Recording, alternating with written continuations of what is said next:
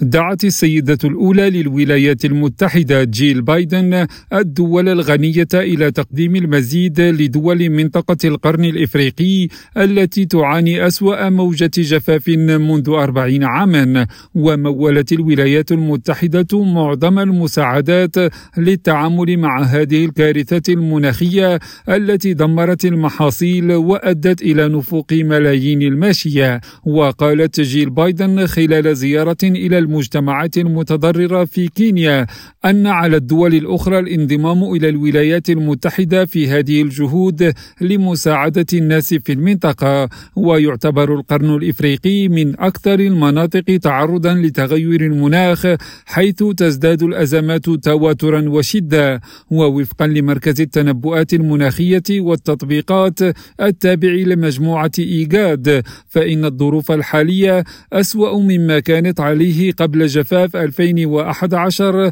والذي أدى إلى المجاعة وإلى وفاة آلاف الأشخاص. حكيم ناظير راديو نيروبي.